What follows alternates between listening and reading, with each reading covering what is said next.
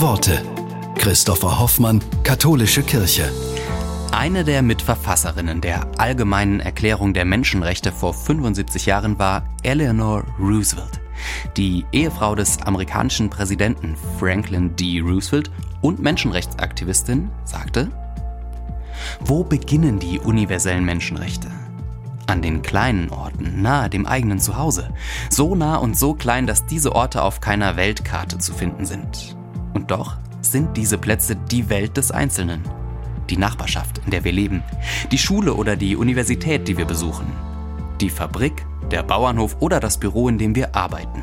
Das sind die Orte, wo jeder Mann, jede Frau und jedes Kind gleiche Rechte, gleiche Chancen und gleiche Würde ohne Diskriminierung sucht.